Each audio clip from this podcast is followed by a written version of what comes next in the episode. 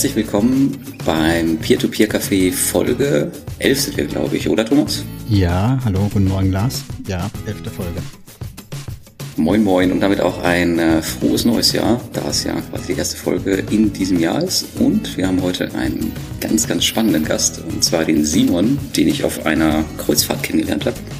Und der ist schon, ich glaube, seit elf Jahren Peer-to-Peer-Investor. Das ist, glaube ich, äh, naja, nicht bei vielen Leuten der Fall. Und daher ist es natürlich richtig spannend, heute von seinen Erfahrungen zu hören. Simon, magst du dich vielleicht mal kurz vorstellen? Ja, also hallo zusammen. Vielen Dank für die Einladung. Ich, äh, ja, ich bin jetzt seit elf Jahren ungefähr dabei, hast du richtig gesagt. Äh, ich habe damals äh, bei Smava angefangen vor vielen Jahren und habe eigentlich so die, die ganze Entwicklung von den ganzen baltischen Peer-to-Peer-Plattformen eigentlich von Anfang an mitbekommen. Ähm, zu mir persönlich, also ich äh, bin Anfang 30, habe vor einigen Jahren mal Maschinenbau studiert und arbeite in der Schweiz und lebe in der Schweiz auch. Mhm. Und ich kann mich erinnern, ähm, das Thema finanzielle Freiheit war auch bei uns Thema auf der Kreuzfahrt. Da bist du schon dabei oder ziemlich kurz davor, oder? Also du kannst von deinen Investments leben, wenn du möchtest. Genau, also ich könnte davon leben im Moment. Ähm, es hängt natürlich immer ein bisschen von den Zinsen ab. Die sind natürlich bei Peer-to-Peer im Moment noch ziemlich hoch. Und wenn die jetzt irgendwann mal runtergehen, dann wäre das vielleicht nicht mehr der Fall. Hm. Deswegen bin ich auch im Moment noch am Arbeiten, auch weil es mir Spaß macht. Ähm, aber irgendwann kommt vielleicht für mich vielleicht auch das äh, digitale Nomadentum mal in Frage für ein paar Jahre. Genau. Okay. Ja, vielleicht können wir darauf nochmal äh, später ein bisschen eingehen. Aber bevor wir mhm. jetzt zu den Hauptthemen kommen, lass uns doch mal gerade die News durchgehen, Thomas. Was, was war denn bei dir so? Vielleicht ähm, schaffst du es, das kurz zusammenzufassen. Jo, wie immer, ich schaff's nicht kurz zusammenfassen, aber von mir auch erstmal ein frohes Neues an alle, die uns heute zuhören. Ähm, ja, ich mach's wirklich schnell. Wir haben ja das letzte Interview oder Gespräch mit dem Luis geführt. In dem Zusammenhang hatten wir ja auch ein paar Alternativen vorgestellt, was P2P angeht. Und ähm, ich habe das aufgegriffen und habe dann mit dem Anton zusammen ein CEF, der in BDCs anlegt, ähm, präsentiert. Also ein Konstrukt, das Firmenkredite von kleinen amerikanischen Unternehmen bündelt und wie ein Fonds an der Börse auch handelbar dann anbietet.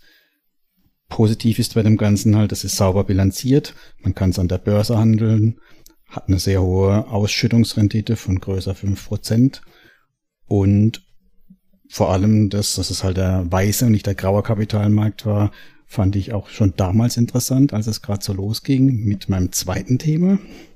Das ist auch was, was wir bestimmt im Hauptteil nochmal vertiefen.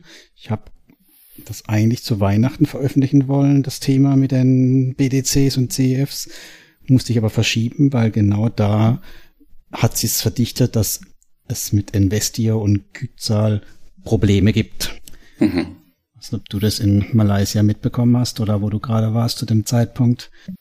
Ja, ich habe es äh, mitbekommen. Ähm, allerdings bin ich bei beiden Plattformen nicht investiert. Deswegen äh, kannst du da sicherlich mehr zu sagen und Simon gleich auch.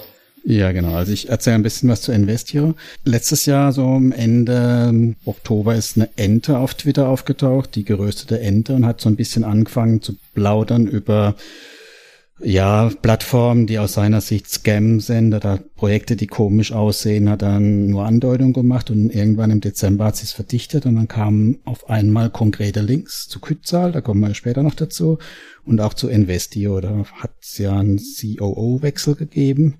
Der alte ist auf einmal weg gewesen und es kam ein Herrn Ritzmann. Und der Herr Ritzmann, der hatte eine ziemlich schillernde Vergangenheit und da hat er ein paar Links rauskauen, die mir alle Alarmglocken haben schlagen lassen.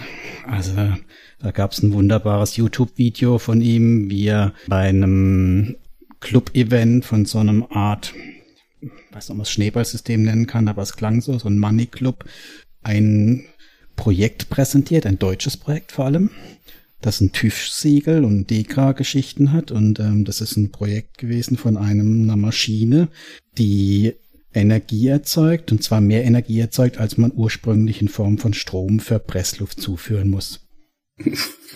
faszinierendes Gerät ne? und äh, es kostet auch nur ein paar tausend Euro, ich glaube 10.000, 20.000 Euro und es erzeugt mehr Strom, als man halt reinsteckt. Ah, okay, ja, das ist, das ist ja einfach. Ich habe dann auch eine österreichische Seite gefunden und eine englische Seite, ähm, die das vor ein paar Jahren schon angeguckt haben, sich das Projekt. Und der TÜV hat schwer dementiert, hat auch Strafanzeige gegen die Aussage, dass sie das geprüft haben, weil die haben natürlich was geprüft und zwar auch nur, ob die elektrischen Anschlüsse richtig sind und keiner sich einen Kurzschluss holt, so in dem Stil. Aber die haben nicht die Funktionsweise von dem Gerät geprüft, geschweige denn gesagt, dass das auch wirklich funktioniert. Und ja, also schlussendlich, ähm, für mich war das so das Thema, da verkauft jemand Dinge, die eigentlich jeder mit dem gesunden Menschenverstand sagen muss, ähm, das ist, das ist Betrug. Und der mhm. ist jetzt Vorstand oder halt äh, im Vorstand von einer P2P-Plattform. Das läuft nicht mehr mit mir. Da gehe ich raus. Also da bin ich nicht mehr dabei. Bin ich nicht mehr bereit mitzuspielen. Und ich fand Investio anfangs ziemlich gut. Mir hat das gefallen, das Konzept von ihnen. Ähm, das ist dann Mitte des Jahres ein bisschen gekippt letzten Jahres, als ich dann das Gefühl hatte, die Projekte werden immer größer, immer mehr so Reinvestitionen, ne? das 20. Steinprojekt aus den Dolomiten und so Geschichten. Dann kam ein Auto-Invest, das kam immer mehr Geld auf die Plattform und da bin ich schon, habe ich schon angefangen zurückzurudern, habe gedacht, nee, da muss man mal ganz schwer ein Auge drauf haben und jetzt habe ich das genutzt und bin ausgestiegen. Weitgehend und bin mal gespannt, was passiert, weil aktuell werden sehr viele alte Projekte wieder angeboten, also so Rückkaufangebote wahrgenommen. Man verliert dabei fünf Prozent aber das machen einige. Ich habe gesehen, mehr als 500k waren es jetzt die Tage, wo in alten Projekten wieder verfügbar waren. Gespannt, ob wir hier den ersten Bankrun quasi sehen. Ne? Wobei auch viel davon wieder schnell verschwindet von der Plattform. Ne? Also sie scheinen das wirklich wieder finanziert zu bekommen.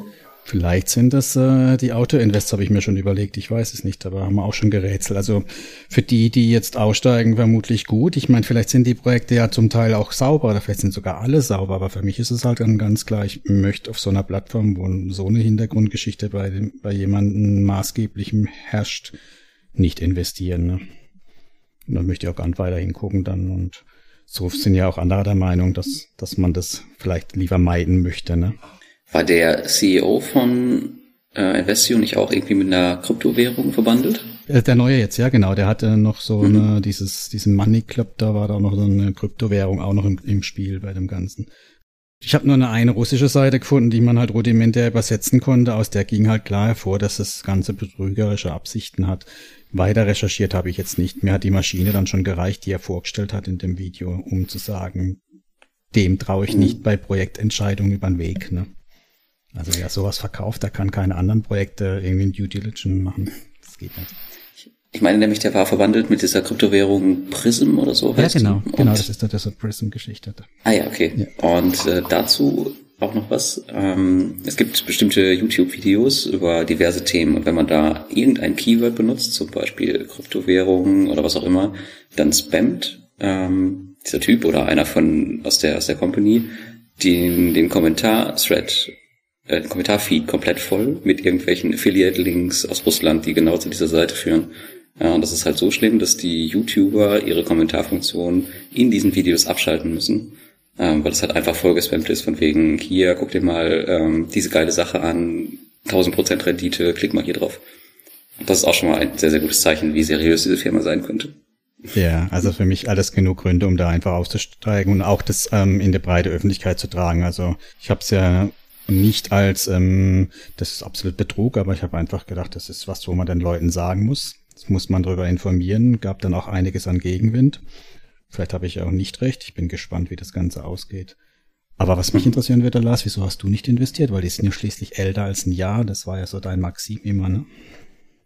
Äh, das war eines meiner Maxime. Ah, okay. Aber ja, ich habe ja inzwischen auch schon viele Plattformen besucht. Ähm, die Mädels von Investio habe ich auf der Peer-to-Peer-Plattform das erste Mal kennengelernt und die sind hinter mir hergerannt, ständig und wollten, genau, dass ich, ähm, dass ich halt über sie schreibe und ähnlich war es bei, bei Kützal auf der Invest. Mhm. Und ja. der Typ war auch total schlimm und ja, man hat halt immer so ein Gefühl, wie die so sind und wie die anderen zehn Plattformen sind, die man schon besucht hat. Und bei beiden hatte ich halt von Anfang an ein schlechtes Gefühl. Ja, und hat sich wohl bei beiden bestätigt. Von daher ähm, habe ich nicht investiert. Jo, aber genau zu dem Kützal, das vertiefen wir mit dem Simon, denke ich, noch nachher ein bisschen mehr.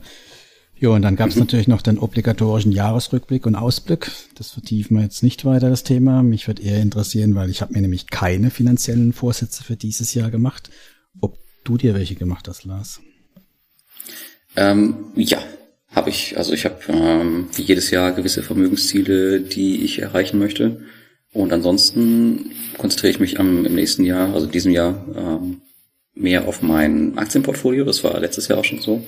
Und tatsächlich auch mein Kryptoportfolio, weil jetzt das Bitcoin-Halving im Sommer ansteht. Was, mhm. denke ich, wie immer ganz gut sein wird. Von daher macht es Sinn, da weiter zu investieren und vielleicht ein bisschen stärker aufzustocken als äh, die letzten Jahre.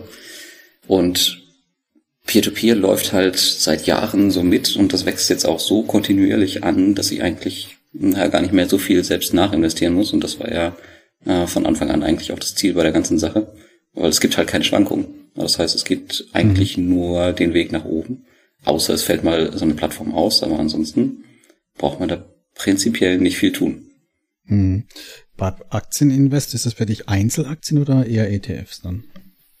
Ähm, sowohl als auch. Also ich habe einen großen ETF für die Altersvorsorge sozusagen, der nicht ausschüttet. Mhm. Ansonsten habe ich noch einen Dividenden-ETF und circa 40 Einzelwerte, die irgendwann mal die 100 erreichen sollen. Ja. Verkaufst also schon du einiges auch, oder verkaufst du auch die oder hältst du ewig? Ich bin eigentlich jemand, der die hält. Also es gibt jetzt, ich glaube, ich habe bis jetzt eine einzige Aktie verkauft. Mhm. Ansonsten gab es nie Gründe zu verkaufen und solange die nicht da sind, wird es auch nicht passieren. Weil ich möchte, also meine gesamten Investments sind halt komplett Cashflow-basiert, bis auf einige Ausnahmen, auch die Kryptowährung. Und von daher möchte ich halt jederzeit sagen können, wenn ich davon leben müsste, dann will ich halt jederzeit einfach umstellen können. Mhm. Okay, und nicht dann erst drüber nachdenken müssen, wie ich das Ganze halt aufbaue. Mhm. Mhm. Hast du dir auch Vorsätze gemacht, Simon? Ja, ähm, also ich will auch ein bisschen gucken beim Peer-to-Peer, -Peer, einfach jetzt gerade mit Quetzal und Investio, dass ich das, ein ganze, das Ganze ein bisschen bereinige und ähm, vielleicht bisschen back to the roots gehe, also ein bisschen zurück zu den größeren, stabilen Plattformen.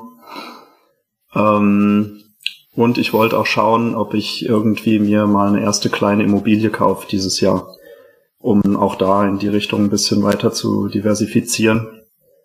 Ich habe es ja gerade schon angedeutet, also meine finanzielle Freiheit hängt im Moment noch stark von der Rendite ab. Und wenn das mit Peer-to-Peer -Peer irgendwann nicht mehr klappt, dann wäre es schön, da eine Alternative parat zu haben. Hm.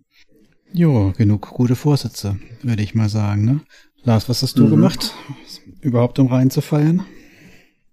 Ja, ich war tatsächlich Silvester dieses Jahr auch in Riga. Allerdings war es ein kompletter Privattrip eigentlich. Und das ist echt richtig cool gewesen, muss ich sagen. Also gar nicht mal so kalt. Ich glaube, es war jetzt nicht viel kälter als in Deutschland.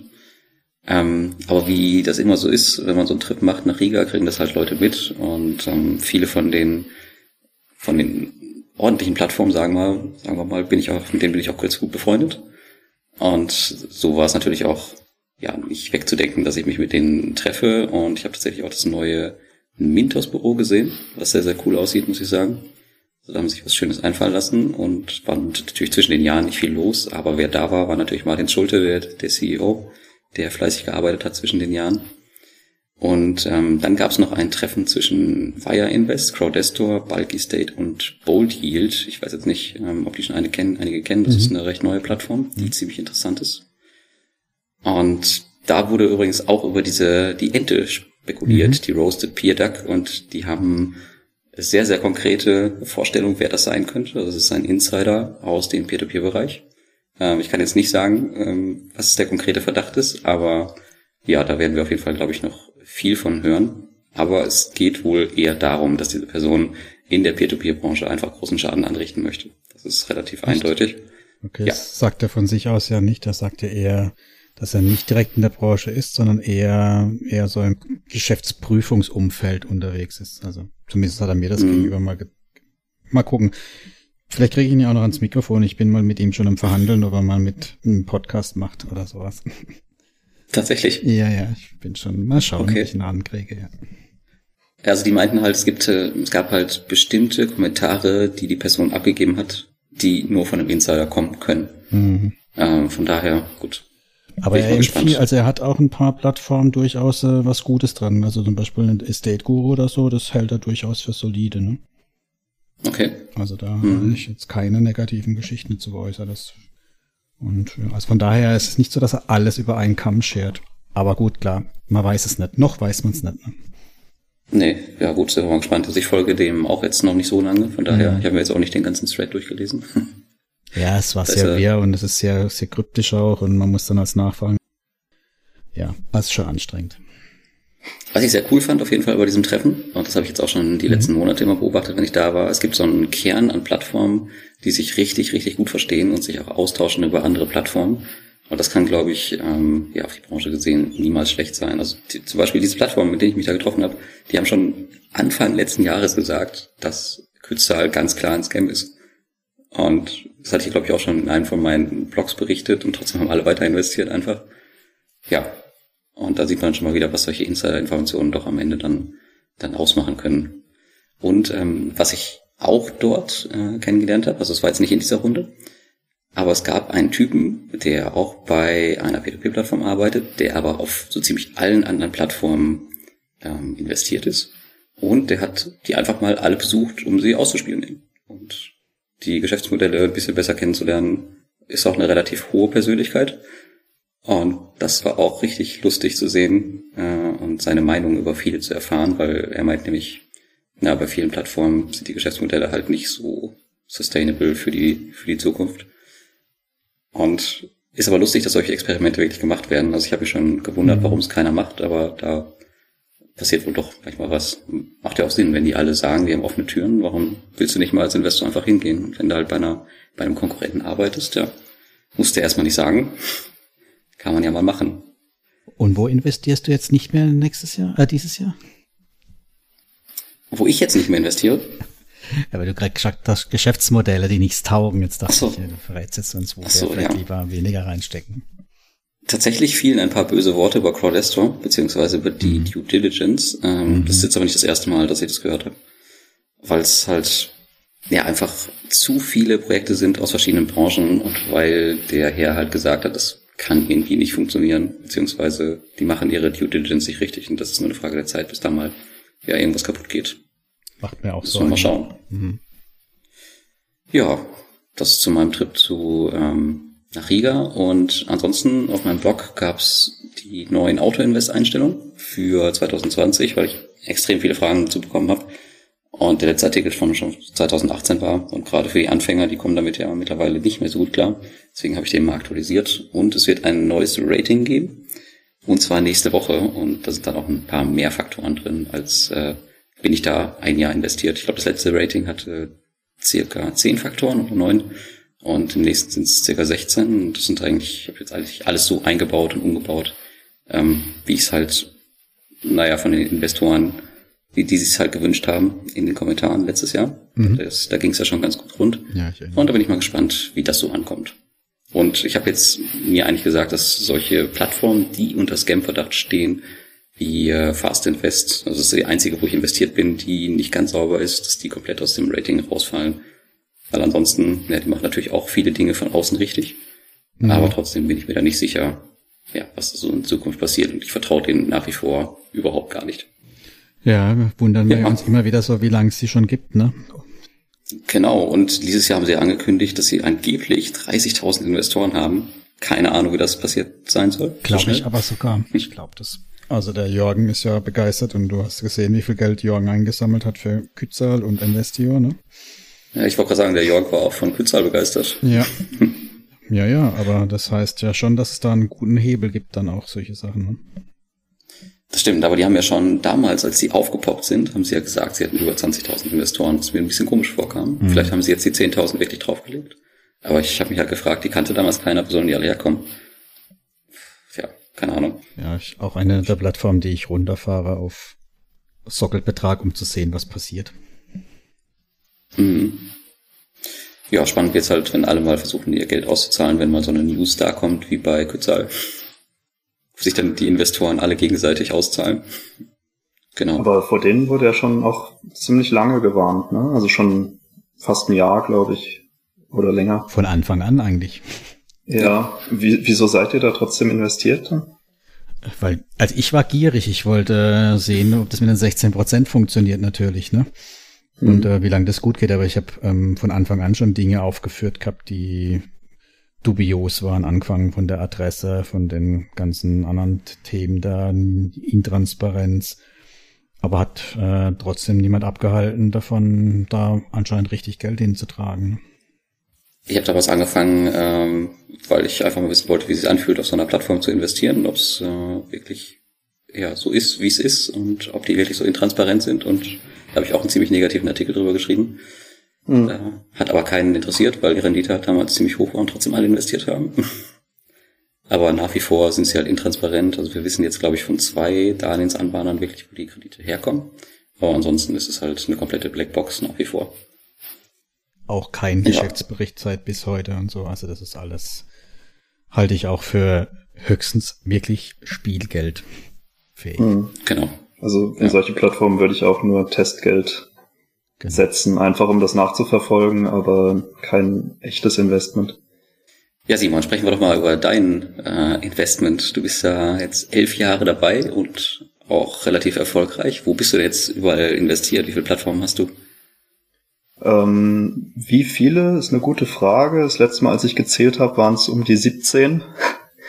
ähm, Wobei da viele auch einfach nur so mit Testgeld mitlaufen, einfach um ein bisschen zu sehen, wie sich die Plattform entwickelt. Mhm. Und ähm, unter Umständen, wenn die sich gut entwickelt, dann ähm, da einfach ein bisschen mehr reinzustecken. Äh, bei Quetzal und Investio war es jetzt eben der Fall, dass es halt nicht so gut geklappt hat. Wobei Investio gibt's ja noch, da ist ja noch das Kind noch nicht in den Brunnen gefallen.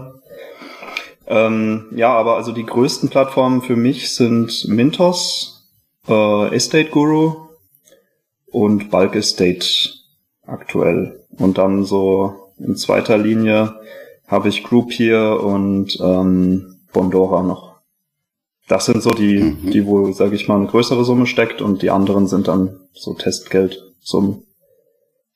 Okay, jetzt würde mich interessieren, warum du ähm, Bulk Estate als relativ große Plattform dabei hast, nach so langer Zeit und nicht Estate Guru. Ist ja auch spannend. Ja, also bei Bulk Estate bin ich auch sehr früh eingestiegen, als die äh, aufgekommen sind. Ähm, ja, da, das hat einfach gepasst von, also die haben mir einen sehr guten Eindruck gemacht und äh, das ist ja auch alles mit Immobilien besichert. Und ich hatte da immer einen ziemlich guten Eindruck, auch wenn ich irgendwie mit denen geschrieben habe oder so, war habe ich immer gute Antworten bekommen. Ich habe es jetzt natürlich noch nie besucht. Könnte natürlich auch alles ein Scam sein. Aber den Eindruck hatte ich bei Bulky State einfach nie. Ja, ein Scam schließe ich auch aus, wollte ich nur sagen, aber es war halt interessant zu wissen, weil die meisten äh, bevorzugen halt einfach Estate Guru aufgrund der Größe und gerade wenn man lange investiert ist, dann hat man ja wahrscheinlich auch ein bisschen mehr Geld drin, das muss ja auch irgendwie unterbringen. Ich meine, was man halt auch sagen muss, was ich fand, ähm, ich fand Bulky State finde ich auch oder fand ich auch sehr interessant. Was sie aber halt nie geschafft haben, ist auch nur ein bisschen aufzuschließen. Also das, das läuft so tröpfchenweise vor sich hin seit langer Zeit schon. Ne? Das finde ich kein gutes Zeichen eigentlich. Das ist die einzige Plattform, die es nicht hinbekommt, einen Steuerreport automatisiert zu erstellen. ah ja, okay. Darauf habe ich noch nie geachtet, muss ich sagen. Ja. Ähm, Aber erzähl ruhig weiter. Ja, Nee, und äh, klar, also am Anfang war natürlich auch einfach die recht hohe Rendite interessant. Also die sind ja so oft um die 15 Prozent rum. Es schwankt ziemlich, mal sind es nur 11, mal sind es 15. Mhm. Und sie haben halt dieses ganz besondere Modell von diesen Gruppenkäufen. Ich weiß nicht, ob euch das mal aufgefallen ist. Ja, hast du das gemacht? Da, äh, nee, ich habe es noch nie gemacht. Das ist mir dann doch zu groß, die Summe, und dann auch ein bisschen zu schwierig, äh, irgendwie das zu managen jetzt hier von der Schweiz aus. Aber das fand ich auch einfach spannend, dass die, dass mhm. die da ganz neue Wege gehen. Da müsste auch, glaube ich, äh, im Prinzip morgen ein, äh, ein neuer Deal dann äh, auftauchen auf der Plattform, soweit ja. ich weiß. Habe ich mir auch angeschaut, ich habe auch gedacht, wenn ich das noch hinziehen wollte, das sind schon schöne Wohnungen dabei, ne? Ja, ein tolles Gebäude, wirklich sehr schön, mhm. Jugendstil. Mhm. Also, ja. Aber wenn du jetzt eine mhm. Immobilie kaufen willst, Simon, wäre das nicht äh, eine Option für dich? Ich meine, die kümmern sich ja, ja so wie ich weiß, prinzipiell um alles, oder? Ähm, nee, die kümmern sich nicht um alles. Also nicht in diesem okay. Fall. Die sind unterschiedlich, die Deals. Da gab es andere, wo sie dann auch gleich eine, eine Agentur hinten dran hatten, die, ähm, die das dann vermietet für einen. Ähm, bei diesem, die sind wohl noch nicht mal fertig. Also ich habe bisschen geschrieben da mit den Leuten. Ähm, also die sind auch irgendwann dann erst Ende des Jahres fertig überhaupt. Und ja, man muss sich dann auch selber um die Vermietung und so kümmern. Deswegen ist mir das, glaube ich, dann doch ein bisschen zu aufwendig. Da muss man ja dann immer wieder hinfliegen, um da irgendwas zu regeln. Dann ist die ja, Rendite schnell ja. wieder futsch. Aber wusste ich nicht. Ja, das macht dann natürlich nicht so Sinn, sich so eine Baustelle in Riga zuzulegen. Ja. Dafür aber auch nur 1000 Euro der Quadratmeter. Das ist ja ein Traum, ne? Für alle anderen deutschen Städte gesehen. Ja, wenn man da hinziehen möchte, ja. Mir wäre es zu kalt. Lars sagt, es ist warm. Jetzt, ja, zumindest war es über Winter, über Winter jetzt warm. Schnee hatten sie auch nicht, also Klimawandel. alles wie hier. Hm, ja, genau. Vielleicht für die Zukunft vorsorgen. Im Alter ist dann da oben immer 30 Grad. ist aber witzig, dass, dass das, das Argument von einem Schweizer kommt. von einem Wahlschweizer. Wieso? Weil es hier so kalt ist, oder was? Mhm. Nö, wir sind südlicher als Deutschland hier. Ich lebe ja im Flachland hier. Ach so, okay, dann. Ja. ja, also das sind, das sind so meine größten Plattformen, ja. Ähm, also jedenfalls, mhm. was Peer-to-Peer -Peer angeht. Du bist ja relativ stark auch in Peer-to-Peer -Peer investiert. Genau, ja. Sorgt dich das nicht so ein bisschen? Ja, jetzt ein bisschen. Also aktuell natürlich ist man ein bisschen beunruhigt mit den aktuellen Vorkommnissen. Aber ich meine, ich bin jetzt seit ja, elf, zwölf Jahren, ich weiß es gar nicht ganz genau, dabei. Und es hat sich für mich immer gelohnt. Mhm.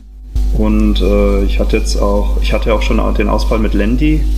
Das habt ihr sicher auch mitbekommen. Ja das äh, trotzdem, das kommt dann alles ziemlich schnell wieder raus bei mir. Also ich habe jetzt vielleicht mit mit Quetzal und Investio, wenn jetzt Investio ausfällt, habe ich vielleicht die Rendite von irgendwie sechs bis acht Wochen verloren und danach bin ich schon wieder im Plus. Mhm. Also ich habe da an, in das Geschäftsmodell an sich relativ viel Vertrauen und dadurch, dass ich einfach so weit über so viele Plattformen streue, ähm, passt das für mich, für mein Risikoprofil. Und viele von denen sind ja auch kein echtes Peer-to-Peer. -Peer. Also Investio ist ja per Definition kein Peer-to-Peer, -Peer, sondern Peer-to-Business. Das läuft ja auch dann wieder ganz anders als Mintos zum Beispiel. Hm. Wie sieht denn dein Gesamtportfolio aus, wenn, wenn Thomas jetzt fragt, du bist ja relativ stark darin investiert, wie viel Prozent hast du in Peer-to-Peer? -Peer? Ähm, ja, ich bin so bei 40 Prozent etwa, wenn man jetzt in äh, Estate Guru und sowas dazu zählt. Mhm. Also schon ziemlich viel und auch mehr als die meisten empfehlen, ja. Aber wie gesagt, über die zehn Jahre jetzt habe ich da sehr gute Erfahrungen gemacht und deswegen äh, habe ich das so für mich entschieden. Mhm. Gut, das ist natürlich auch immer eine Frage, wie viel Vertrauen man daran hat. Und wenn man schon elf Jahre investiert ist, dann wirst du das Vertrauen wahrscheinlich mit der Zeit auch aufgebaut haben. Das ist auch genau den Weg, der Weg, den ich auch gehe mit der Zeit. Genau, ja. ja. Und den Rest hast du dann in Aktieninvestments oder Kryptowährungen etc. Oder hast du dann 40, 40 Prozent Peer-to-Peer, 60 Prozent Kryptowährung? ich hatte, ich hatte in meinem Leben noch keine Kryptowährung. Für mich oh, ist das ganze Geschäftsmodell Humbug, um ehrlich zu sein. Aber mhm. gut, viele haben da sehr, sehr viel Geld mit verdient. Ähm, nee, ich habe dann auch noch ungefähr 30 Prozent Aktien, sehr wenige Einzelaktien, eigentlich fast nur ETFs. Die Einzelaktien, die ich habe, sind auch nur so Zockeraktien. Das ist nur so, um den Spieltrieb zu befriedigen. Und dann ähm, habe ich noch recht viel in äh, Startups investiert. Also über äh, Crowdcube und Cedars mhm. habe ich äh, habe ich inzwischen über 60 verschiedene Startups investiert. Und ja, bin da am, am checken, ob da ähm, eine positive Rendite dabei rauskommt oder nicht. Ja, ich habe jetzt auch mein erstes Investment bei Crowdcube gemacht, aber so richtig die Freude kommt irgendwie nicht auf, weil es, es passiert nichts. Also du kriegst halt irgendwie deine, deine Shares zugewiesen und dann ja, wartest ja. erstmal ein paar Jahre. Es ist, es kann ziemlich langweilig sein, ja. Wobei bei Crowdcube sind auch die ganzen Unternehmen nicht so aktiv. Also bei Cedars kriegt man viel mehr Updates. Die will ich ja gar nicht haben, ich will nur das Geld haben. ja, gut, wenn man das so sieht, ja, wenn man nur das Geld will. Aber die Updates sind schon auch spannend. Also ich, ich mag das ganz gerne. Also man hat auch ein Forum dann. Ähm, das ist bei Crowdcube so und das ist auch bei Cedars so. Aber bei Cedars ist halt das Forum sehr, sehr viel aktiver. Also jeder, jedes eigene Startup, Startup hat sein eigenes Forum. Und da wird dann auch Jahre später schreiben die Leute da noch rein und stellen Fragen, wie es läuft und so weiter. Also es ist schon ganz spannend. Du hattest ja erzählt, dass ähm, du bis jetzt auch recht wenig Ausfälle hast für Startup-Finanzierung. Ne? Man sagt sonst immer 50 Prozent mindestens oder so, aber das war bei dir bis jetzt so nicht, ne? Genau, ja. Ich bin auch jetzt erst seit anderthalb Jahren dabei. Da war noch nicht so viel Zeit auszufallen. Aber ich hatte jetzt mal eine Auswertung gemacht und wenn ich jetzt, ich hatte jetzt zwei Totalausfälle bei den 60 äh, Investments und drei Stück hatten inzwischen schon eine neue Investmentrunde, wo sie äh, jetzt höher bewertet sind als vorher. Und die anderen, was 55, da hat sich bisher noch nichts getan. Aber jedenfalls war es noch kein offizieller Ausfall. Aber das heißt, das Geld ist für dich bis jetzt aber alles noch komplett gebunden. Also verdient, wie Lars gerne hätte, hast noch gar nichts eigentlich, ne? Nur Papiergeld. Ja, genau. Also das ist das, das muss man bei Startups wissen. Also das ist extrem illiquide. Noch illiquider als äh, Peer-to-Peer. -Peer. Also da steckt man sein Geld rein und dann kann man unter Umständen fünf oder noch mehr Jahre warten, bis da wieder was rauskommt. Ja. Wobei der Louis also ja letztes Jahr letztes Mal gesagt hatte, dass es bei Seeders auch die Möglichkeit gibt, dass man ausschüttende Investitionen hat. Ne? Quasi dieses, äh, hätten es damals als Start-up-Tagesgeld betitelt. Okay, das kenne ich jetzt gar nicht, muss ich sagen. Also bei Cedars. Okay. War das nicht Krautcube? Nee, da ist es nicht, da bin ich ja. Also zumindest habe ich es nicht gesehen. Für dich. Hm, Seed ja. Match vielleicht gibt's noch. Seed Match hat auch, äh, die bieten auch Anleihen an von Startups. Ah ja, genau, ich glaube, es war Seedmatch, ja. Seedmatch. Mhm. Ich ja, da gibt es verschiedene Modelle. Also es gibt noch deutsche Plattformen, die dann auch irgendwie Anleihen oder Wandelanleihen oder sowas haben. Das interessiert mich alles nicht so sehr. Also wenn, möchte ich einfach direkt per Aktien investiert sein. Ja. Das Seedmatch äh, bietet aktuell die Veganz, äh, wer das kennt, der im DM einkauft und äh, Abteilung guckt, vegane Lebensmittel, tatsächlich eine Vegansanleihe zu 7% an. Dachte ich, das ist ja mal eine Ansage. Mhm. 7% Anleihe. Mehr als Bondora Go and Grow, ne? Aber ist sicherlich auch ein gewisses Risiko dahinter. Ne? Also Bestimmt. so mittelgroße Unternehmen gehen schnell auch mal pleite. Ja, Mittelstandsanleihen, die berühmten, ja. Genau. Ja, wo wir gerade bei Bondora sind, vielleicht äh, schwenken wir dahin mal um. Du bist ja ähm, schon lange investiert und ich glaube auch erfolgreich, oder? Und dann genau, würde ich mal ganz gerne wissen, mit welcher Methode du da investiert bist. Auch mit dem ganz normalen Portfolio-Bilder, Portfolio Pro, Bondora Gone Grow. Gibt es mittlerweile so viele Möglichkeiten? Mhm. Also äh, bei Bondora, das hieß ja damals, das wissen wahrscheinlich ganz viele nicht, das hieß damals Ise Pankur. Also das heißt wohl auf Estnisch sowas wie Selbstbank. Ähm, die haben sich dann irgendwann umbenannt, als sie äh, noch weiter international expandieren wollten. Ähm, also da bin ich sofort eingestiegen, als die sich für Europa geöffnet haben. Das war ein ganz guter Zeitpunkt damals, weil Smava gerade nicht mehr so interessant war für mich. Da, das hat sich nicht mehr gelohnt von der Rendite her. Und äh, kam genau rechtzeitig dann Bondora. Und da gab's halt extrem hohe Renditen damals. Also 28 Prozent war, war die Standardrendite. Und das waren auch wirklich erstklassige Kredite. Also die wurden dann später, wurden die alle nachqualifiziert noch, klassifiziert. Und da sind ganz viele A oder B im Nachhinein geworden. Und äh, das mit 28 Prozent Rendite, sehr wenige Ausfälle. Das wirkt sich halt bis heute aus, dass meine Gesamtrendite bei Bondora positiv ist. Und ich finde, bei Bondora ist es halt sehr schwer, die echte Rendite irgendwie auszurechnen oder auch die, äh, ich sag mal, die aktuelle Rendite. Weil, ähm, weil man die ganze Zeit irgendwie Rückzahlungen hat von Krediten, die schon vor fünf Jahren ausgefallen sind.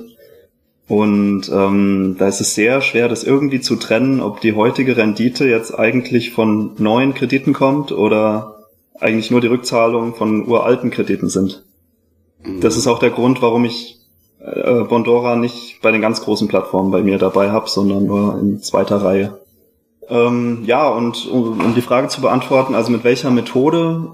Ich habe damals einfach ganz normal, also in diese 28% Kredite, einfach in alles investiert. Und jetzt in letzter Zeit mache ich nur noch A, B, C Kredite. Also diese mit den höheren äh, Risikoklassen, die habe ich ausgeschlossen. Ich habe da einmal ziemlich daneben gegriffen. Das war 2015, als äh, Spanien ziemlich groß war auf der Plattform. Und ähm, da hatte ich mir irgendwie die Strategie zurechtgelegt, dass ich in sehr hochriskante und hochverzinste Kredite investiert habe, Aber nur von Kreditnehmern, die vorher schon mal einen Kredit hatten und den auch bedient haben. Aber es ist dann so gekommen, dass die, ähm, dass diese Kreditnehmer alle quasi nach einer Zahlung den kompletten Kredit getilgt haben und ich dann nur auf denen sitzen geblieben bin, die alle ausgefallen sind. Also ja, das sind so Experimente, die man macht. Manchmal geht's schief. Ähm, deswegen habe ich jetzt gesagt, also bei Bondora habe ich nur Finn und nur Ästen und auch nur A bis C, die ich über den, okay. den Autoinvestor kaufen lasse. Mhm. Gut, das ähm, das beantwortet auch meine zweite Frage, wäre nämlich gewesen, ob du über die Jahre was, äh, was geändert hast, weil der Peter Tomberg sagt ja immer, man ist eigentlich am erfolgreichsten, wenn man sich einmal eine Strategie festlegt und dann, naja, möglichst lebenslang daran, dabei bleibt. Aber dann hast du dir quasi auch gewechselt unterwegs. Ja, ja, ich habe die immer so ein bisschen angepasst einfach. Also die Situation auf Bondora hat sich auch immer wieder geändert. Am Anfang gab es, wie gesagt, diese Ratings nicht. Dann, bevor sie diese Ratings hatten, die wir heute haben, A bis HF, gab es noch, ähm, noch mal so eine andere Klassifizierung. Ich weiß gar nicht mehr, wie die lief, aber das waren so drei Klassen. Das haben sie aber dann nach kurzer Zeit auch wieder eingestellt. Ja, man hat halt immer so ein bisschen versucht, äh, da rumzuspielen und die, die Rendite so zu maximieren. Aber das habe ich irgendwann aufgehört. Das war dann auch zu viel Zeit, die da drauf gegangen ist. Aber bist du denn vom Unternehmen allgemein überzeugt? Ich meine, es gibt ja Leute, die ähm, investieren da Hunderttausende von Euro in Pandora Go and Grow. Äh, da bist du jetzt nicht investiert, aber das Unternehmen mhm. an sich gefällt dir? So als langjähriger Investor? Ja, an sich gut, ja. Also ich finde, wie sie ihre Renditen berechnen und so ist manchmal etwas zu kreativ für meine, für meine, ähm, für meinen Geschmack. Sieht aber schön aus. Heute ja, sieht immer 20. toll aus. Und, und dann nach drei Jahren, wenn, wenn dann ihre alte Renditeberechnung zeigt, dass es doch nicht so toll ist, dann ändern sie ihre Berechnungsart und dann sieht es plötzlich wieder toll aus und man sieht, ach, die schlechte Rendite war schon vor drei Jahren. Heute sieht's toll aus. Also die schieben manchmal so ein bisschen hin und her. Deswegen traue ich da nur meine eigenen Renditeberechnung. Also ich lasse, ich, ich hole mir diese Reports da raus, die man sich per Excel dann da öffnen kann und, äh, und rechne mir da meine eigene Rendite aus. Und nur der Berechnung traue ich. Was hast du denn am Strich pro Jahr?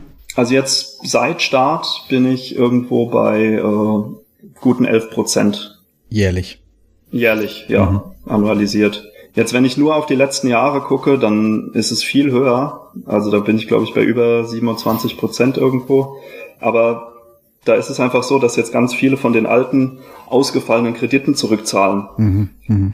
Und mein, ich sag mal, Nettovermögen auf Bondora ist nicht mehr so hoch, weil einfach irgendwie, ich glaube, ich bin bei fast 80 Prozent ausgefallene Kredite inzwischen. Mhm. Das heißt, wenn ich jetzt halt die Rückzahlungen teile durch mein Nettovermögen, dann kommt halt eine extrem hohe Rendite dabei raus. Aber das ist natürlich Quatsch letztendlich. Ja. Aber das heißt ja dann, mit deiner Strategie kommst du auf jeden Fall auf einen höheren Wert als Go and Grow dir bietet. Ja, insgesamt auf jeden Fall. Es ist einfach nur für mich jetzt sehr schwer zu sehen, ob, äh, ob über die letzten Jahre die Rendite noch gut war oder ob ich einfach nur bis heute profitiere von diesen sehr guten Krediten, die es am Anfang mhm. gab. Okay. Da gibt's immer noch so viele bei dir im Portfolio nach elf Jahren? Ja, also manche von denen, die, die diese Rückzahlungspläne, ähm, die werden ja auch immer wieder resettet. Ne? Mhm, mh. Also manchmal kriegen die ja dann einen neuen Plan und fangen wieder bei Null an. Da habe ich wirklich Kredite von 2013, die quasi jetzt wieder ihre erste Zahlung haben, die jetzt nochmal fünf Jahre zahlen müssen. Okay. Also ich glaube, da sind scheinbar wirklich Leute, die sich äh, über, über Jahrzehnte quasi verschulden dabei. Aber ja, stimmt schon. Die meisten von denen sind inzwischen entweder komplett ausgefallen oder zurückgezahlt, ja. Mhm. Also deswegen, deswegen bleibe ich auch dabei, deswegen investiere ich auch weiter, weil ich glaube, dass auch bei den neuen Krediten immer noch eine positive Rendite ist. Es ist einfach nur ziemlich schwierig auszurechnen. Mhm. Genau, und braucht einmal Zeit. Und dem haben sie jetzt auch mit Pandora Go and Grow so einen Riegel vorgeschoben, weil ich glaube, die Zukunft wird nur noch Go and Grow gehören und der Rest ist eigentlich nur noch äh, Nebengeplänkel.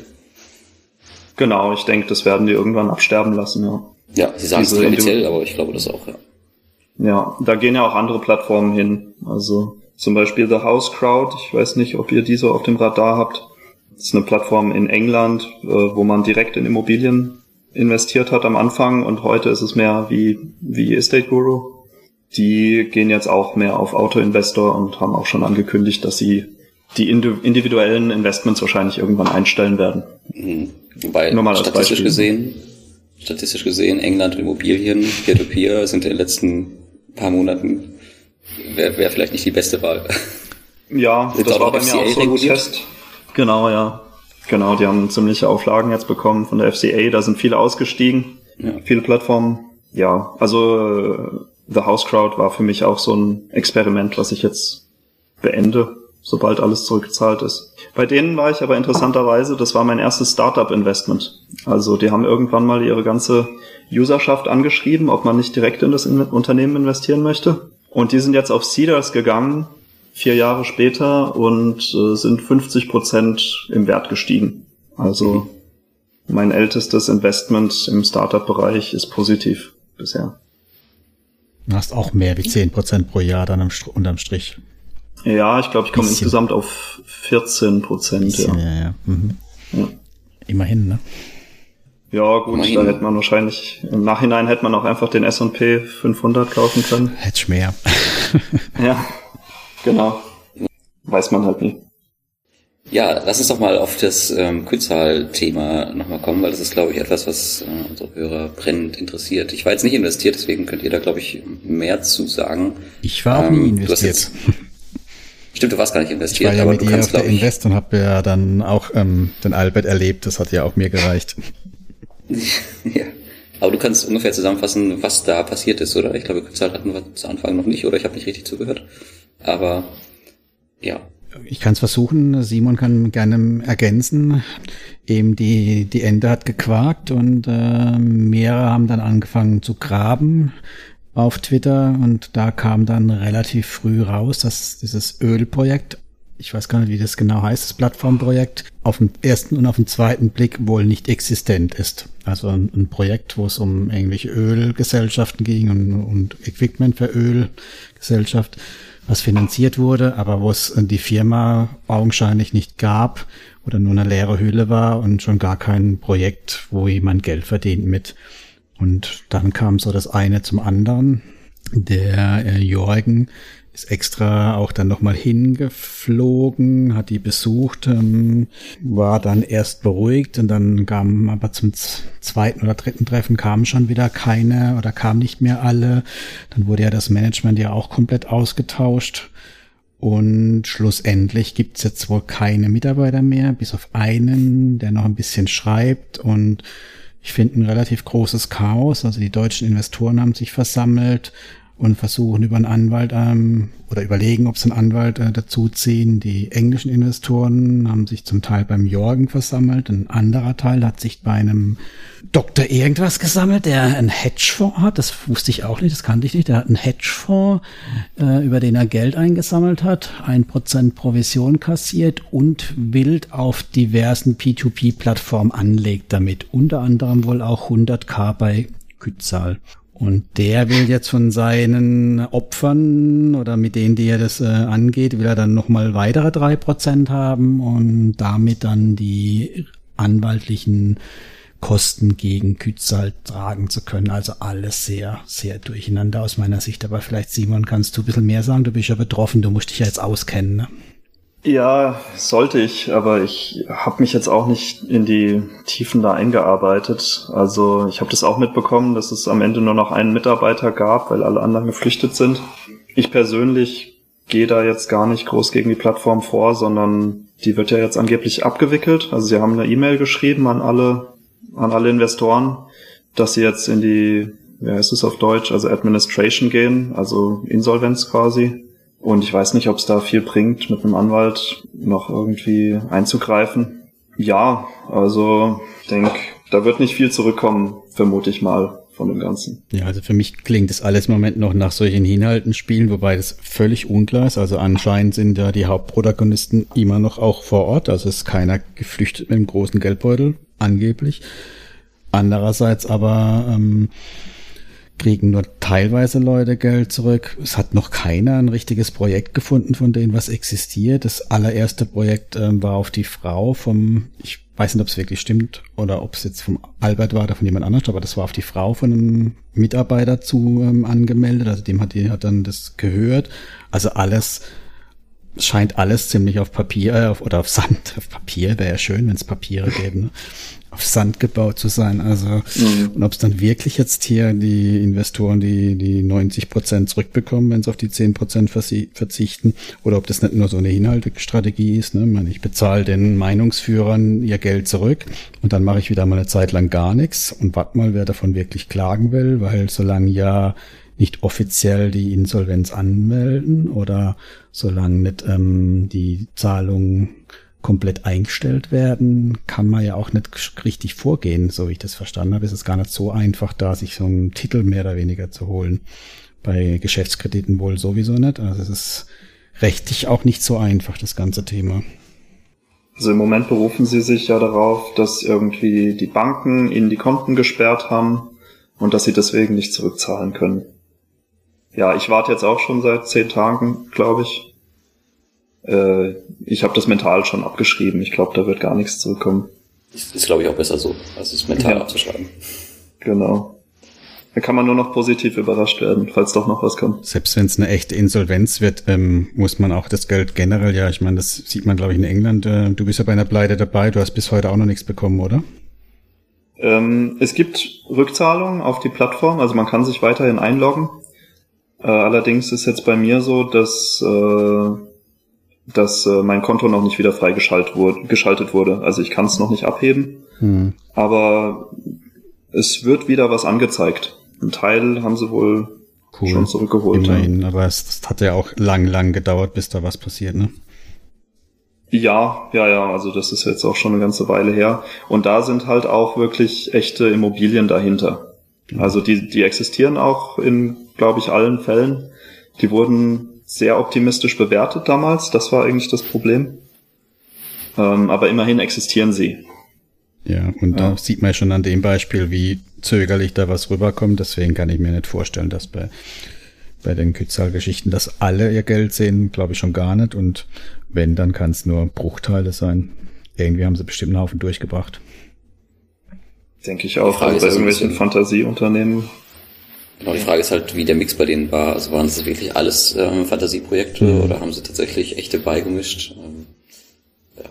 Also ich kann mir nicht vorstellen, dass das alles komplett fake war, aber mit Sicherheit ein Großteil, weil irgendwie mussten sie ja ihr Konzept auch äh, aufbauen, weil es ist ja, weiß ich nicht, also es ist ja schnell, schnell rausgefunden, wenn du mir E-Mail zu so einem Unternehmen schreibst, ob das existiert oder nicht, oder ob die irgendwelche äh, Verbindungen zur Kützal haben oder nicht. Ich glaube mal, das muss schon ein Mix aus echten und Fake-Projekten gewesen sein. Aber das hat halt auch niemand gemacht. Ne? Ich meine, ich habe jetzt äh, der, der Philipp sich darum kümmert, der hat halt dann jetzt mal angefangen, Firmen anzuschreiben, hat dann Antworten gekriegt, ja, nö, wir haben nie Geld gesehen von denen, die haben nie Kredit ausbezahlt. Ne? Das ist halt erst jetzt passiert. Das hat vorher halt wahrscheinlich so gut wie niemand oder niemand getan, sowas mal anzufangen. Ich habe auch noch nie eine Firma, die Crowdestor finanziert hat, direkt angeschrieben, gefragt, habt ihr Geld gesehen? Ne? Mhm. Tatsächlich, vielleicht ist mal ein nettes Experiment für die Community. Ja, habe ich auch schon welchen vorgeschlagen. Schreibt doch mal so eine Monetärer oder so ein Weißfund an, so eine, so eine Klitsche. Ob der, wer das dann ist, der Kreditnehmer, und ob man den mal direkt kontaktieren will auch, ne? Also, ich finde, das ist schon so, so, ein, so ein Punkt. Also gerade wenn ich jetzt selber, nämlich nicht viel Geld in der Hand, aber wenn ich jetzt wirklich wie manche da 10.000 Euro in so einen Laden steck, würde ich vielleicht doch mal nachfragen mehr, ne? Genau, es ist halt nur die Frage, wie viel es von deinem Portfolio ausmacht. Also für, keine Ahnung, 0,1% oder 0,2% mhm. machst du die Mühe nicht. Ähm, aber ansonsten, ja, mit steigendem Vermögensanteil macht es immer Sinn, da ein bisschen mehr hinterzuschauen, denke ich auch. Ja, und vielleicht dürfen wir uns als Blogger da auch nicht ganz aus der Verantwortung stehlen, äh, wenn man da so euphorisch über solche Sachen berichtet. Also ich mich selbst habe dann auch schon gedacht, vielleicht muss ich da das ein oder andere Mal halt doch noch ein bisschen mehr hinterfragen oder nachfragen. Ich meine, ich bin jetzt ja auch ähm, niemand, der sich jetzt in der Pflicht sieht, komplett, aber so ein bisschen Sorgfalt oder ein bisschen mehr Skepsis, wobei ich zu mir sagen, mehr Skepsis, ich bin ja schon skeptisch genug, dachte ich immer. Aber, ne, also, ja, also von daher, aber ich habe jetzt auch äh, nur eine Handvoll Blatt, äh, eine Handvoll Projekte mal gegoogelt schnell, ne? Also mehr Aufwand habe ich auch nicht getrieben. Ich meine, es ist halt auch ein Privatprojekt. Muss man immer sehen, in welcher Relation das steht. Aber andere große, wenn ich mir so einen Jorgen angucke, der vor einem Jahr noch äh, veröffentlicht hat, wie viele ähm, Kunden er darüber getragen hat. Vielleicht hätte der das mhm. äh, schon auch mal angehen können, ein bisschen da reinzugucken, ne? weil jetzt fällt ihm das schon ganz schön auf die Füße, habe ich einen Eindruck. Das, das kann sein, ja, aber auch da ist halt immer die Frage, also wenn du halt einen Blog hast, ähm, mhm. machst du das jetzt nur, analysierst du jetzt nur, weil du einen Blog hast, oder schreibst du halt so, wie du auch investierst, was ja eigentlich die ehrlichere Form ist. Und er hat sich halt auch immer sehr auf das Vertrauen verlassen, was er halt vor den Plattformen vor Ort gesammelt hat. Einfach. Und hat sich vielleicht bei gerade Kützal auch ein bisschen blenden lassen. Ich hab's ja selbst vor Ort gesehen. Ich saß mit denen ja auch allen zusammen. Mhm. Und der war schon recht überzeugt davon, muss man sagen. Ja, das ist halt auch so. Ne? Wir sind ähm, alle ja auch nur private Schreiberlinge und keine Anwälte oder Investigativjournalisten, die sowas aufdecken wollen genau. und sollen. Ja. Ich glaube, dass jeder Investor am Ende dann halt selbst in der Pflicht, wie tief er sich damit ähm, auseinandersetzen möchte und halt auch wie viel Geld er da reinschiebt. Ganz einfach. Mhm. Mich würde halt interessieren, ob die Plattformen, die seriösen, da jetzt irgendeine Konsequenz draus ziehen und irgendwie, ich habe es mal genannt, ähm, die Allianz der Guten oder sowas bilden und da mehr Vertrauen wieder aufzubauen, weil ich habe schon ein paar Stellen gehört, dass viele sehr nervös werden und anfangen auch Invests komplett abzubauen. Ich weiß jetzt von hm. jemand, der ist aus Mintos rausgegangen komplett, weil halt irgendwie ein, zwei Anbahner gewackelt sind und das kam dazu und das kam dazu und dann irgendwann, jo, kann das ja ganz schnell gehen. Ne? Ja, also es war auch Thema in, in Riga. Ähm, also die meinen halt alle, das ist schon ein Schaden für die ganze Peer-to-Peer-Industry, wenn halt so ein Scam rauskommt, das ist jetzt quasi passiert. Ähm, das wird auf jeden Fall keinen keinen Impact haben. Das kann man, glaube ich, schon festhalten. Ja. Was ist deine Konsequenz, Simon, aus der ganzen Geschichte? Ja, also ich denke, ähnliche Konsequenz wie viele ziehen. Ich, ich ziehe mich auch ein bisschen zurück aus diesen ganz abenteuerlichen Sachen wie ja auch monetärer etc. Vielleicht tue ich denen jetzt Unrecht, dass ich die da ein bisschen in die gleiche Kategorie stecke, aber ich ähm, fokussiere mich ein bisschen mehr wieder auf die Plattformen, die ich schon lange kenne und denen ich vertraue. Und ähm, ja, wie gesagt, also ich versuche auch einfach alternative Investments irgendwie aufzubauen, die gar nichts mit Peer-to-Peer -Peer zu tun haben, um das einfach noch viel weiter zu streuen. Hm. Ansonsten ist schwierig, also jetzt da wirklich Detektiv zu spielen und jede Plattform zu durchleuchten, ist halt sehr schwierig. Die Zeit hat ja auch kaum eine. Es könnte ja ein schöner Track für die hoffentlich kommende Konferenz werden, Lars, oder? Ja, ja, auf jeden Fall. Ich glaube, Pizzalwalz ist war auch dabei, ich bin mir gar nicht sicher. So viele Leute da. Ja, aber meine Konsequenz ist einfach nur, dass ich mir definitiv mehr Popcorn zulegen sollte, wenn ich wieder durch die Gruppen lese. Ja, weil das ja auch schon echt lustig ist, was da manchmal so zutage kommt. Mhm. Ja, es ist ein bisschen wie ein kleiner Krimi. Also ich lese da auch in zwei Gruppen mit und es ist schon, es ist auch spannend, was da so ausgegraben wird und wie, wie aktiv die Leute werden, bis hin zu, ähm, das ist die Ehefrau, die hat ein neues Auto und ne, solche Geschichten. Und also, da ist auch Unterhaltungswert. Die, wenn die Google-Bilder dann durch, durchsucht werden von Google Street View. ja, gut, hoffen wir mal, dass es keinen allzu großen Schaden hat und dass wir da alle irgendwie gut durchkommen. Aber 2020 wird, glaube ich, äh, schon mit eines der spannendsten Jahre für die Industrie werden, könnte ich mir gut vorstellen. Weil irgendwelche Konsequenzen werden da rausgezogen werden müssen und auf jeden Fall werden sich hoffentlich die Investoren auch die Seiten ein bisschen mehr anschauen oder die Unternehmen, wenn sowas mal wieder aufpoppt und nicht einfach nur blind nach Rendite investieren oder nach irgendwelchen Rückzahlungsversprechen. Und wollen wir mal gucken, was da dieses Jahr so passiert. Bin auch gespannt, ja. Jo, haben wir noch Themen? Simon, haben wir irgendwas vergessen, was wir im Vorgespräch hatten? Äh, ich denke nicht. Ich glaube, wir haben über alles gesprochen, ja. Was mich vielleicht noch interessieren würde, Simon, ähm, als du bist jetzt elf Jahre dabei, ähm, einem angehenden Peer-to-Peer-Investor, der jetzt vielleicht gerade eingestiegen ist oder ein Jahr dabei ist, was, was ist dein, dein wertvollster Tipp, den du ihm mitgeben könntest? Streuen. Das ist eigentlich wirklich, ja, der, der Schlüssel zu allem, meiner Meinung nach. Streuen, streuen, streuen. Und ähm, ja, ein bisschen die Blogs lesen. Ein bisschen gucken, was in den Blogs abgeht. Äh, auch die Blogs sehen nicht alles voraus, aber ähm, ja, wenn man die richtigen liest, also gerade auch zum Beispiel Explore Peer-to-Peer, -Peer, die ja auch viel so Ratings machen und so, ähm, da ja, kann man sich schon ein bisschen was mitnehmen und vielleicht vor den schlimmsten Sachen gewarnt werden. Mhm. Das freut mich, dass du jetzt sagst, Diversifikation ist ja auch eins meiner Lieblingsthemen und bin kein Freund von die eine Plattform, die uns glücklich macht, nur nehmen. Ja, geht mir ganz genauso. Und ich glaube, das ist auch ja, rückblickend auf unsere beiden Investmenterfahrungen, Thomas, der, der mhm. Weg der Wege sozusagen. Ja, auch innerhalb der Plattform schaue ich, also bei Mintos zum Beispiel schaue ich, dass nicht ein Land zu sehr übergewichtet ist oder ein Kreditanbahner. Ich denke, das ist auch noch wichtig. Ja, cool. Dann haben wir soweit, oder Thomas? Ja, ich denke, wir werden ja noch ein paar Veranstaltungshinweise finden. Ansonsten fällt mir ja. jetzt auch nichts mehr ein. Nee, genau, Veranstaltungshinweise. Also wir hatten ja jetzt das äh, Peer-to-Peer-Treffen in, wo waren wir denn? In Frankfurt, ne? Mit, in Frankfurt waren wir, ja. Genau, mit einer netten Gruppe. Und das nächste Treffen soll im Rahmen der Invest in äh, Stuttgart stattfinden. Die ist Ende April. Mhm. Ich glaube um den 20. rum. Und äh, um das Treffen drumherum wollen wir auch, äh, um die Messe drumherum wollen wir auch das Peer-to-Peer-Treffen aufbauen. Ich denke, das macht Sinn, weil da viele Investoren auch vor Ort sind. Also ähm, ja, schreibt euch das schon mal in den Kalender. Ich habe gerade leider nicht das genaue Datum. Aber ich glaube, es ist irgendwie irgendwas mit zwei. 20., 24., 24. 24. bis 25.4. in Stuttgart. Freitag und Samstag. Genau, eventuell könnte dann, also um die Investoren rum, weiß ich jetzt nicht, ob das jetzt Sinn macht, also an den Tagen selbst, aber vielleicht am Sonntag, ähm, dass wir da das Treffen machen oder vielleicht ein, ein Brunch oder irgendwie sowas. Mhm. Gucken wir mal, was sich die, was wir uns einfallen lassen. Ja, ansonsten die Peer-to-Peer-Conference äh, kommt. Datum ähm, kann ich immer noch nicht offiziell bekannt geben. Es gab gestern wieder einen Call und die Planung laufen. Es wird stattfinden. Aber registrieren kann man sich noch nicht. Ja, das war's, glaube ich, soweit. Simon, kommst du auch zur Invest und äh, zur Peer-to-Peer-Conference? Das ist auch was für dich oder bist du da auf irgendeinem Kreuzfahrtschiff unterwegs? ähm, ich bin noch nie zu irgendeiner Konferenz gegangen. Ich muss mal okay. schauen, ob ich da Zeit habe und ob ich irgendwie in der Nähe bin. Aber es scheint ja ganz spannend zu sein. Auf da kommen Fall. sicher einige ja. Leute, oder? Also aus genau, der Community. Die Invest wird immer größer ähm, und es sollen auch wieder Peer-to-Peer-Plattformen kommen. Diesmal ist ein bisschen die Idee in Invest, äh, bei der Invest, dass wir einen ganz, ganz großen Stand machen, wo alle Plattformen sind. Aber so wie ich das verstanden habe, sind die jetzt noch in Verhandlungen mit der Börse Stuttgart. Weil, ja, die wollen natürlich auch ein bisschen Geld sehen und ich glaube nicht wenig. Ähm, von daher sind wir mal gespannt, wie viele Plattformen wir da wirklich sehen. Ansonsten hängen die wieder irgendwo einzeln rum in der Blogger Lounge und so, wie letztes Jahr.